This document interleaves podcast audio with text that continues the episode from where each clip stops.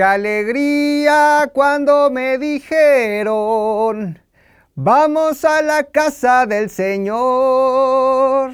Bienvenidos a Historia... Ah, ya estaba bien pedo el papá. A Historias Chidas. El mejor podcast de historia en el mundo en su serial, tirando estatuas. Le doy, traigo mi...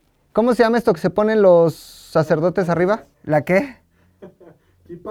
No, la kippah es de los judíos, que simboliza eh, el recordar que Dios está sobre nosotros. La mitra, ¿no? Se llama mitra, el tocado que usan los papas. Los papas usan varios tocados, principalmente el tocado de niño. ¡Ah! A lo largo de la historia, la humanidad ha tenido la necesidad de construir estatuas de algunos hombres considerados héroes para adoctrinar, no olvidar y formar su identidad.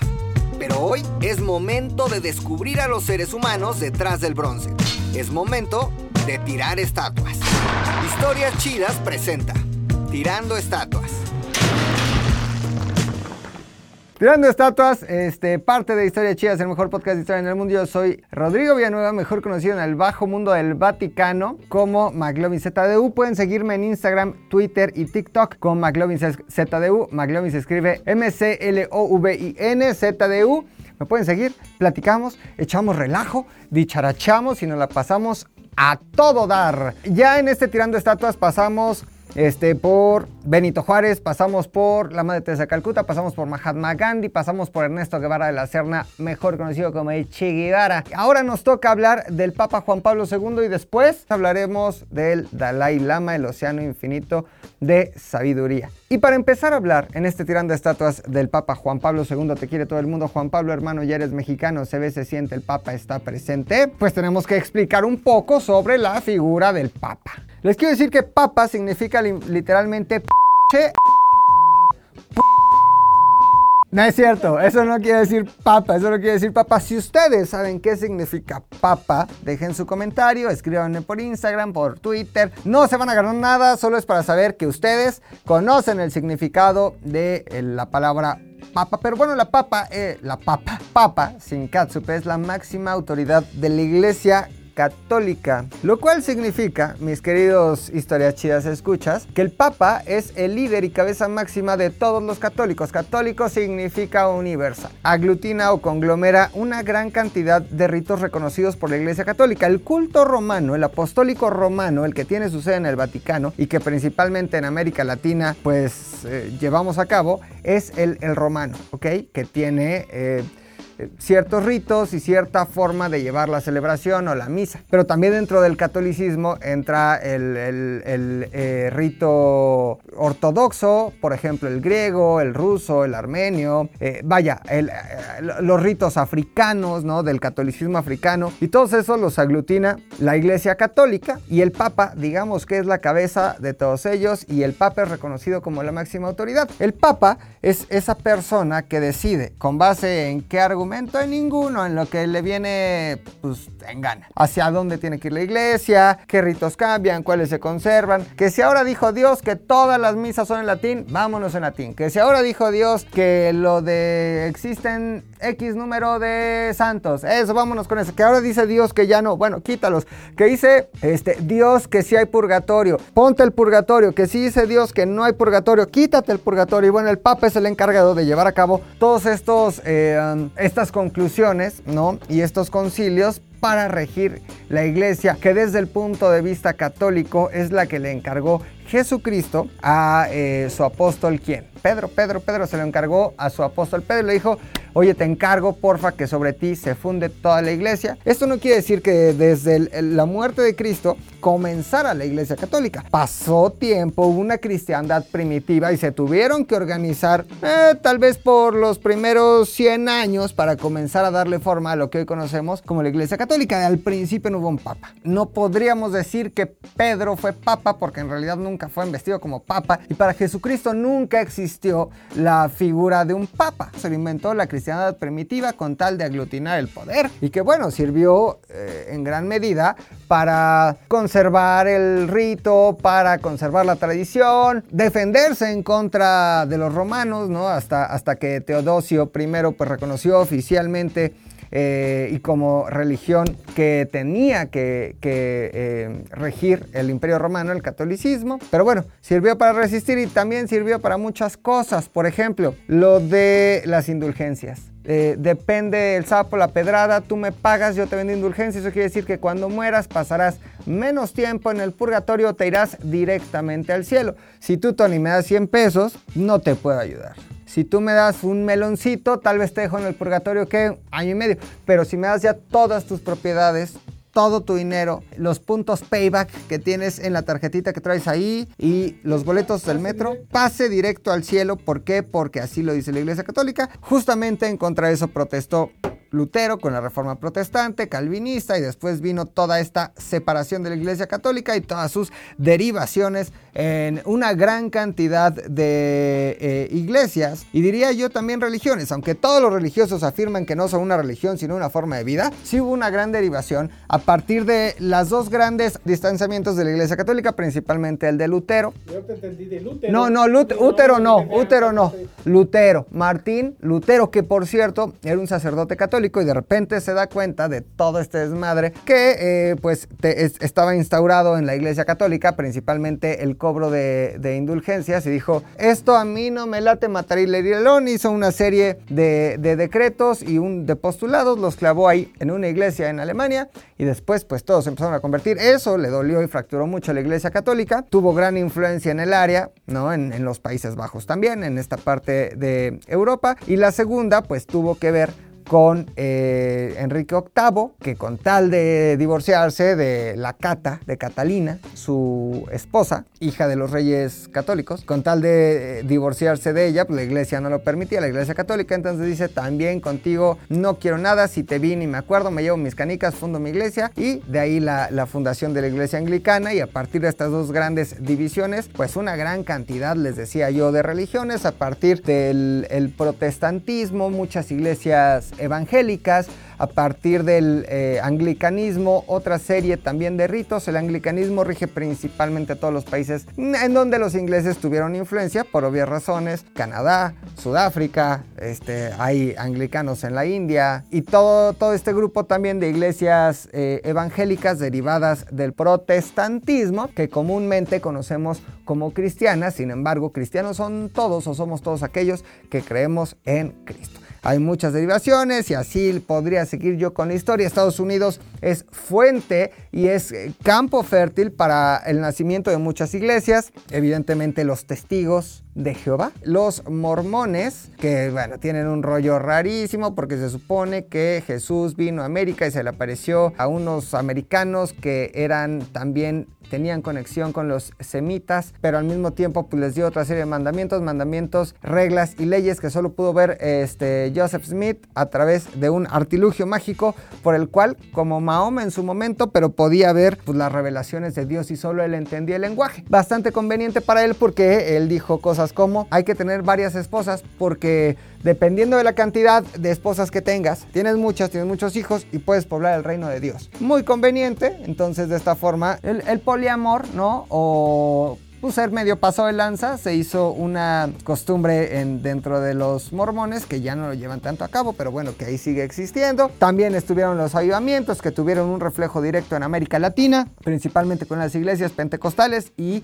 neopentecostales, etcétera, etcétera, etcétera. Podría seguir hablando de religiones, pero este no es un podcast de religiones. Ya hablaremos en su momento, en la segunda temporada de Historias Chidas, hablaremos de sectas y ahí profundizaremos en los anales de las religiones, porque si algo tengo, Antonio Guerrero, es que soy pinche experto en religiones. Te preguntarás por qué. Porque toda la vida estuve en escuelas religiosas y porque tengo una especialidad en ciencias religiosas, porque de lo contrario no me podía titular. Puro Maciel, puro Maciel, papi. Y justamente de Maciel comenzaremos a hablar del Papa viajero, Carol Voitila, el Papa polaco. Juan Pablo II, te quiere todo el mundo. Juan Pablo, hermano, ya eres mexicano. Yo iba en una escuela religiosa y les voy a contar mi experiencia. Me llevaron a cantar, me llevaron a cantar y a hacer vaya por insurgentes cuando pasó. Estaban regalando unas veladoras muy bonitas y pasaba el Papa en su última visita en el Papa Móvil y hacíamos vaya así y entonces la gente se emocionaba y lloraba y decía, mira qué viejito, es que transmite algo muy especial.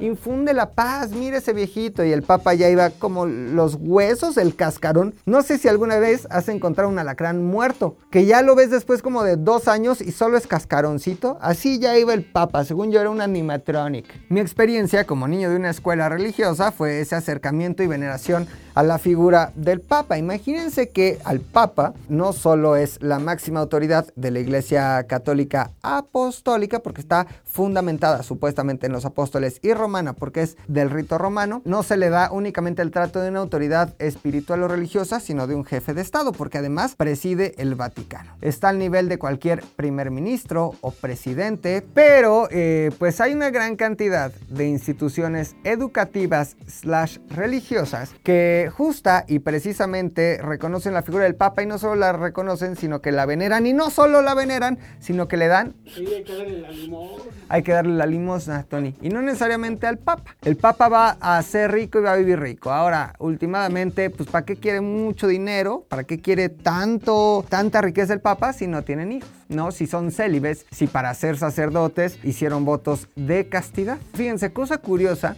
en todos los personajes que hemos analizado problemas que tienen que ver y están relacionados con el espectro más sexual de los, seres humanos. Ya lo vimos con la Madre Teresa, ya lo vimos con Gandhi, ya lo vimos con el Che, que era un homófobo declarado. Benito Juárez no, pero también en la próxima entrega con el Dalai Lama nos daremos cuenta que le adjudican al sexo un valor negativo. Esto no fue así en la iglesia católica primitiva, sino hasta la influencia griega dentro de la cristiandad primitiva, pues evidentemente el sexo tiene otra carga. Pero bueno, este es, esto es otro tema. En México existió un señor llamado Marcial Maciel, fundador de una organización religiosa y educativa que tenía como principal objetivo pues recaudar dinero, aglutinar a gente de muy buenos recursos y también a niños de muy buenos cachetes, Tony. Y niños ricos, güeritos, bonitos, ¿para qué? Te preguntarás tú. Los deseos más bajos de estos legionarios de Cristo, fundados por Maciel Maciel, que eran Fíjense, de todo el eh, gusto y tenían todos los favores de Juan Pablo II, porque mientras la Legión de Cristo, y entiéndase por ellos el Cumbres, la Náhuac, la Náhuac del Mayab, la otra Náhuac, la otra Náhuac, mientras ellos sigan pagando sus colegiaturas y mandando dinero al Vaticano, el Papa iba a seguir solapando y tapando todos los delitos del padre Marcial Maciel. Y ustedes se estarán preguntando qué delitos cometió este viejecillo tan buena onda y venerado como lo era Marcial Maciel. Pues nada más, ay, cositas así, Tony, como violó a su hijo, violó un montón de niños que estaban ahí con él en las asociaciones este, religiosas. Les decía que tenía un dolor de pierna. Ay, estoy bien acalambrado. Pero ya me dijeron cómo me lo puedo quitar, lo del dolor de pierna, con un Hallowstock, Halloween, puro globo, globo de payaso, mira.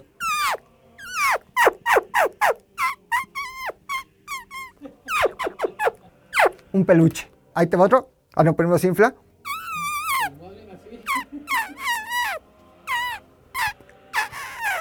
Un pito. Sí, se pasó de lanza y les decía, a ver, me duele aquí. Eh, si me masturbas, estoy autorizado por el Vaticano para que me masturbes porque eso libera el dolor y yo me voy a sentir bien.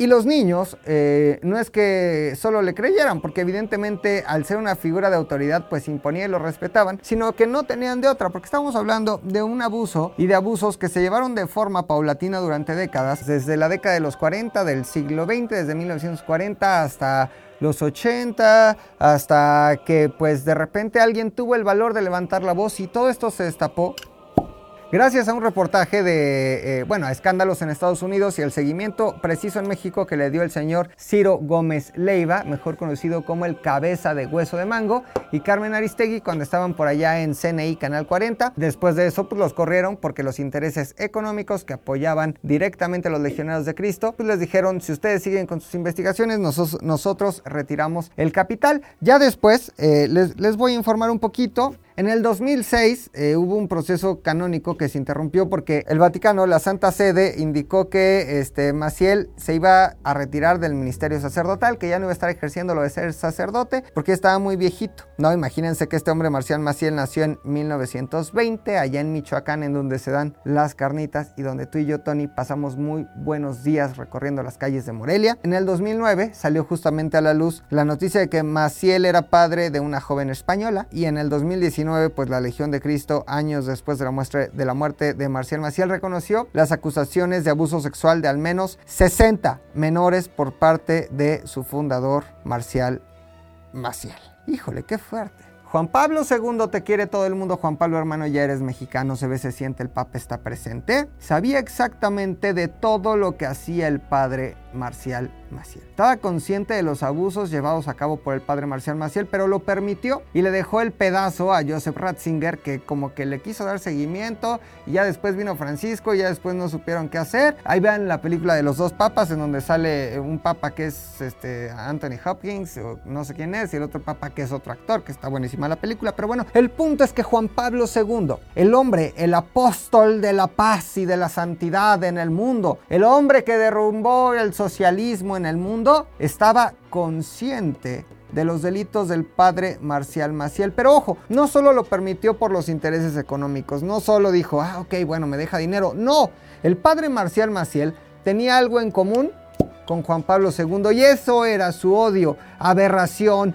fobia contra el socialismo. ¿Por qué? Porque el socialismo es contrario a cualquier religión o ideología, ¿no? Aunque en el sentido más estricto, pues tal vez Jesucristo quería algo más parecido a un socialismo utópico en donde ya me lo estoy fumando, pero todos viviéramos igual, viviéramos bien, tuviéramos lo mismo, fuéramos cariñosos, amados, respetados, respetuosos y todos iguales. Sin embargo, el socialismo es completamente ateo.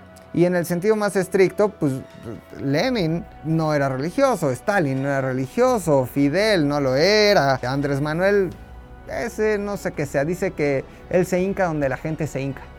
Tanto Maciel como Juan Pablo II estaban en contra del socialismo, pero ojo, Marcial Maciel con su influencia que tenía en América Latina y España, bueno, y el mundo entero, ¿eh? era una gran bandera, era un gran eh, panfleto para hablar en contra del socialismo. Y eso fue una herramienta mucho más rica para Juan Pablo II. Así que en la balanza costo-beneficio, ¿qué prefiero? ¿Castigarlo por los crímenes que sé que está haciendo y por el abuso de todos estos niños y por todos los actos aberrantes y asquerosos que cometió? ¿O me quedo callado? Permito que siga hablando en contra del socialismo, que a mí me conviene porque también es parte de mi plataforma política, aunque soy un religioso, y pues además me manda dinero.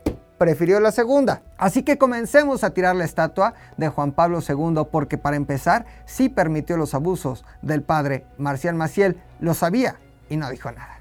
Paréntesis cultural nada más para explicarles un poco de la vestimenta de un papa. Llevan calzones, evidentemente, pero también mitra, que es este tocado que les había dicho yo que llevan en la cabeza. Tocado se utiliza para reflejar el honor y la jerarquía y el tocado evidentemente se quita durante la oración. Después, el báculo. El báculo es pues, el bastón y es como, es una autoridad. Igual que cualquier rey pues llevaba su báculo, el papa lleva su báculo. ¿Ok, Tony? Su anillo.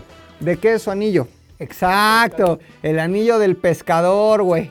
El anillo del pescador. ¿Por qué? Porque Pedro era pescador y porque el Papa es pescador de almas y el Papa saca pámpano o achinango. Lleva también una alba, lleva su alba, que es la túnica que cubre el cuerpo del Papa, que se sujeta a la cintura. Mi Tony representa la pureza que el hombre recibe por los méritos del misterio pascual y en su corazón. ¿De cuál pascual? Del pato pascual. Ahora, los zapatos rojos simbolizan la sangre de Cristo, Tony.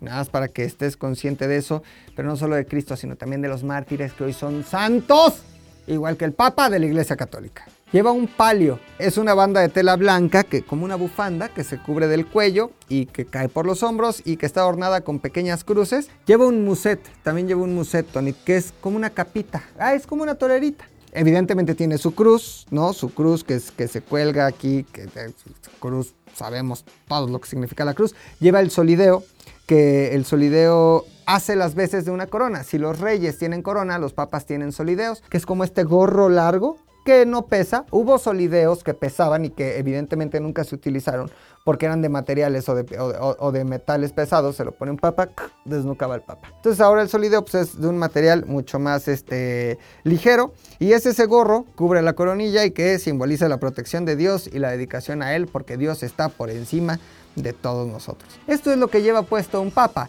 Achis, achis, achis, los mariachis, me, me acaban de mandar información del equipo de investigadores. Dice aquí que el Papa Juan Pablo II, sumando a lo que les contaba hace rato Tony, Carol Voitila, el Papa viajero Juan Pablo II, le entregó el poder de la Iglesia a movimientos conservadores, como ya habíamos dicho, los legionarios de Cristo, pero también el Opus Dei, que también son bastante conservadores y que tienen ahí sus escuelas como la UP, que se fue en contra de la teología de la liberación. Pues cómo no, si la teología de la liberación, un movimiento católico latinoamericano, pues era la bandera en contra de lo que el Papa creía, la teología de la liberación. Hay muchos jesuitas teólogos de la liberación, que estuvo tan de moda durante los años 60 y 70 del siglo pasado, pues hablaba, era un, socialismo religioso. El Papa estaba en contra de esa teología de la liberación. Es más, no solo eso, sino que a Marcial Maciel, el Papa lo consideró apóstol de la juventud, Tony. Tuvo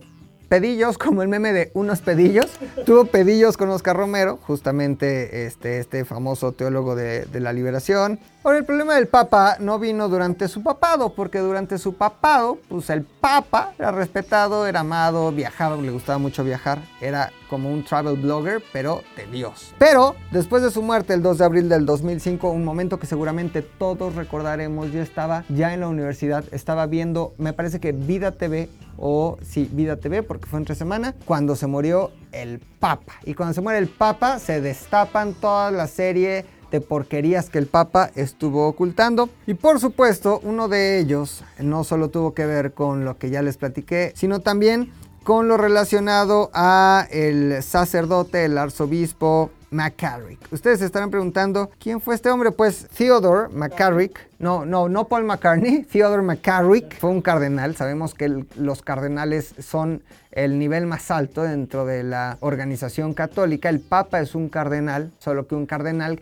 en donde un grupo de cardenales se reúnen en un consejo cardenalicio, en un cónclave cuando se muere un papa para decir quién va a ser el siguiente papa a través de un sistema muy chingón de papelitos que queman y que sale humo de un color y cuando sale humo de un color no tenemos y cuando sale de humo de otro color sale un güey al balcón y dice habemos papa y da su nombre y lo presenta y toda esa parafernalia que no sé dónde se lo inventaron pero bueno Theodore McCarrick era un cardenal acusado de abuso sexual. Hay una investigación de 450 páginas una investigación exhaustiva que revela cómo Juan Pablo II y no solo Juan Pablo sino el otro que sigue vivo Benedicto XVI que es un papa que dijo como que yo voy a seguir siendo papa pero nada más de palabra porque ya me cansé y estoy muy viejo y se lo dejo a Francisco mejor conocido como el papa no seas egoísta. Estaban conscientes de todos los abusos cometidos por McCarrick este hombre y el caso del cardenal Gasponte no el cardenal McCarrick se convirtió en una de las mayores tormentas durante el pontificado del actual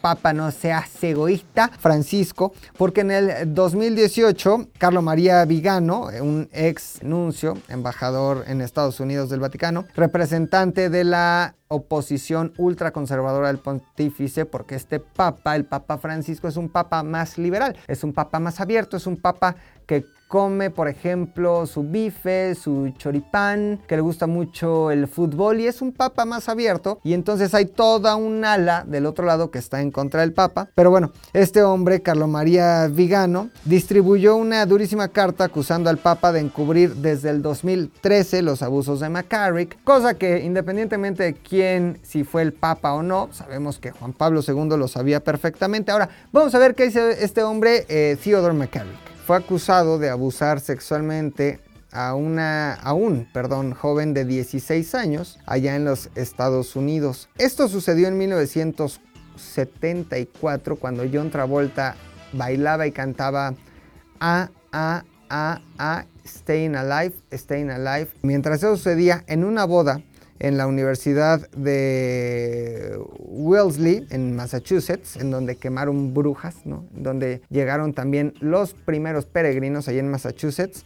Pues este hombre violó a un jovencito en aquel año. Pasaron los años hasta que se destapó. Fue entre el año 2000 y el 2006 cuando este respetadísimo hombre, esta respetadísima figura del cardenal McCarrick dentro de la iglesia, amigo muy cercano, querido amigo de los papas y de los líderes mundiales, pues fue acusado de estas alegaciones que lo implicaban en el escándalo de abusos sexuales. Este expurpurado, porque evidentemente fue excomulgado, evidentemente fue depuesto de sus, de sus labores. Ahora, ¿cómo fue que pasó? McCarrick era amigo de la familia de, del eh, niño que abusó y comenzó a abusar de él siendo un niño. Todo comenzó el 8 de junio de 1974, cuando la víctima, que tenía entonces 16 years, 16 años, estaba en la boda de su hermano en Wellesley, cuando el ex cardenal le dijo que quería, fíjense, tener una conversación privada con él a petición de su padre. Niños, ojo, mucho ojo, mucho ojo. Si una persona viejita con sotana que parece que es muy bueno les dice que quiere tener una plática privada con ustedes, este, quería platicar con él porque su comportamiento en casa no era muy bueno y además no iba a misa. Entonces, ven, quiero hablar contigo. Tras eh, platicar, los dos regresaron a la fiesta y aquí McCarrick llevó a este joven de 16 años a un cuarto, un cuarto pequeño, cerró las cortinas y comenzó a acariciarle los genitales, a la vez que comenzó a rezar para ¿Qué? ¿Qué escena tan dantesca, tan rara? Imagínense un sacerdote abusando sexualmente, tocando los genitales de un niño de 16 años mientras que está rezando para decirle, eres santo y Dios está aquí. Antes de irse del cuarto, este hombre McCarrick, al que el Papa Francisco le dijo, te quito de cualquier cosa, función y nombramiento religioso y ahora eres laico nuevamente, antes de salir del cuarto, hizo que el niño al que abusó rezara tres Padres Nuestros y un Ave María para que Dios lo perdonara por lo que acaba de hacer. ¿Qué? La buena noticia es que este hombre excomulgado, oficialmente castigado por la ley civil, de los Estados Unidos, no por la institución o las leyes de Dios o del Vaticano, sino por las leyes de los Estados Unidos, fue castigado y justamente me estoy encontrando información muy valiosa que dice que fue ordenado cardenal por quién, adivinen quién, Juan Pablo II. Además, este hombre, McCarrick, participó en el cónclave del 2005 cuando se muere Juan Pablo y el cascarón hicieron cónclave y este hombre, McCarrick, participó en el cónclave del 2005 cuando fue electo Benedicto XVI y en el siguiente cuando Francisco iba a ser electo como, eh, como papa, este hombre ya tenía más de 80 años y hasta, bueno, ese momento ya no pudo participar en el cónclave, pero este fue el maldito Theodore McCarrick. Ahora, yo les pregunto, ¿ustedes creen en el karma? Honestamente, Tony, yo, Rodrigo Villanueva, McLovin ZDU, el que aquí suscribe con sus opiniones, el que tiene libros sobre la mesa, un cubrebocas y una cartera, no creo ni una en el karma. ¿Por qué? Marcial Maciel murió viejito, cómodamente. Sí, abusé, violé, murió cómodamente. Además vivió cómodamente. Además no padeció de nada. Ah, me morí. Y luego, ahora, este hombre, Theodore Edgar McCarry, que por cierto está ya bastante viejo y digo está porque sigue vivo. Pues sí, es un viejito. Nació en 1930. En el 2019 fue cuando le dijeron ya vas a ser secular, ya no eres religioso. Pues ahí sigue, sí, detenido. Sí, pero sigue vivo. Que vayan y le claven así unos pinches trinches en el ano. Además ha sido acusado de otros delitos. No digo que morirá impune porque pues se le dictó sentencia, pero pues ya va a morir ahí sin que alguien le arranque las uñas, por ejemplo, algo muy necesario para un sacerdote violador. ¿O qué te parece? Ay, qué otro castigo. Ya sé, colillas de cigarro así en el asterisco. O como que unas pinzas así, los ojos abiertos y luego ya que tengan los ojos abiertos, chingale un chisgatazo de limón. También es buena opción que se lo traguen las hormigas. O como diría mi papá, que se queme en el infierno a fuego manso. Así que en conclusión, este hombre que al final es un ser humano y al final es un hombre, que tuvo un pontificado pues longevo, ¿no? Empezó por allá de 1978, terminó por allá del 2005, sufrió un atentado contra su vida que lo popularizó también en todo el mundo, ¿eh, Tony? Uno de los eh, primeros papas no italianos, o sea, creo que solo existió por ahí Adriano VI en el siglo XVI, un irlandés Adriano VI, pero todos los demás habían sido italianos. El primer papa este, no italiano, polaco, anticomunista, un papa joven, empezó más o menos a los 55 años, 50 y tantos años, un papa muy joven, a diferencia de los actuales papas que ya empiezan bastante traqueteados. Este hombre que viajó por el mundo llevando un mensaje de paz y trató de instaurar, pues digamos, un sistema capitalista en todo el mundo, pero que al mismo tiempo hablaba de, ay, hay que ser buena onda, el mensaje de paz, hermandad, fraternidad, no peleen, no se peleen menos, se peleen para saber pelearse hay que saber con quién, todo bien, pues este hombre podría ser sin lugar a dudas el papa más sucio del mundo. No sé si el más sucio, seguramente hay muchos que están a nivel. Sin embargo, estar consciente de los delitos que alguien a tu cargo hacía, no decir nada, quedarte callado, es ser cómplice es ser culpable también por misión. Es haber preferido el callar, el recibir los beneficios, tapar el sol con un dedo, en lugar de realmente ser coherente con tu doctrina y con tu fe y decir, aquí no puede pasar eso, aquí no vamos a abusar de niños. El Papa que permitió los delitos de Marcial Maciel, el Papa que permitió los delitos de McCarrick, el Papa que mandó a Teresa por el mundo aún sabiendo que era una desgraciada, pues únicamente para que fuera un influencer ahí del Vaticano, el Papa que sí tuvo méritos, eh, llenó el Azteca, por ejemplo. Bueno, también lo hizo Michael Jackson. También lo hizo Michael Jackson y lo ha hecho el América varias veces. Bad Bunny 2. No mames, Bad Bunny. O sea, estás diciendo, Tony, que Bad Bunny es mucho mejor que el Papa. Sí, tuvo sus méritos en lo del el- el- el pinche socialismo y que cayera el bloque soviético y la chingada. Pero bueno, ¿de qué sirve si fuiste un verdadero desgraciado para con la infancia de este mundo? Así que poniendo en una balanza pros y contras, tirando la estatua, les diría que entre la benevolencia y la maldad de Juan Pablo II, gana la maldad. Ahora, cada quien podrá tener su punto de vista. Cada quien dirá, ay, no, sí hizo milagros. ¿Por qué? Porque fue canonizado. Se le compraron dos milagros, curó a una monja de Alzheimer, curó a una monja de Parkinson, muy a modo también. Pues si era monja, la iba a curar la monja, creían Juan Pablo II, y la monja no iba a decir otra cosa que no fuera, no fue Juan Pablo II, que ya me curó del Parkinson y entonces ya no tiemblo. Ah, fíjate, el 5 de julio del 2013, Tony, Francisco, no seas egoísta, firmó el decreto que autorizó la canonización de Juan Pablo II y de Juan XXIII, realizada en el Vaticano el 27 de abril del 2014. Eso quiere decir que el Papa, el papita Juan Pablo II, ya es San Juan Pablo II. Ahora, ¿de qué, ¿de qué es el santo patrono? Ya ves que los santos tienen como su comisión, ¿no? Que está el de las causas perdidas, que está el de cabeza, que para el amor, que está el de las cosas que no aparecen, que el santo contra las momias y el santo que me quita el pie atleta y la onicomicosis. Hay un santo que me quita infecciones vaginales, las de las niñas, bien. Hay un santo que para que me nazca el pelo, otro santo que para que me pase los exámenes. No podía ser otra cosa más que el patrón de las juventudes y las familias.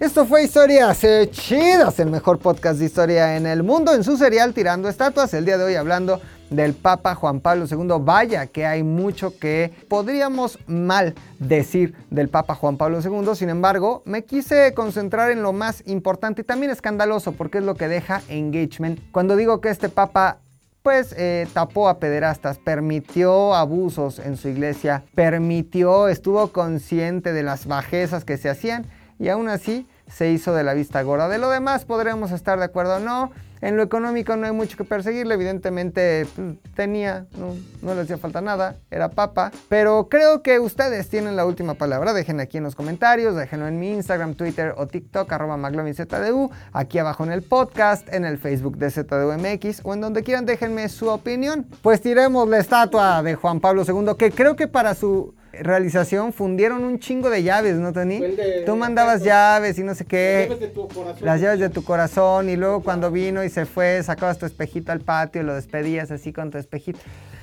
qué sarta de tonterías. Cállate, güey, que yo lo hice. Dejen sus comentarios aquí abajo de este video, abajo de este podcast. Síganme en todas mis redes sociales, McLovinZU, McLovin se escribe M-C-L-O-V-I-N-Z-D-U. Quédense mucho, cuídense mucho, tomen dos litros de agua. Ay, mi agua Zoé, mi agua alcalina, ¿dónde está? Nos vemos la siguiente semana. Adiós.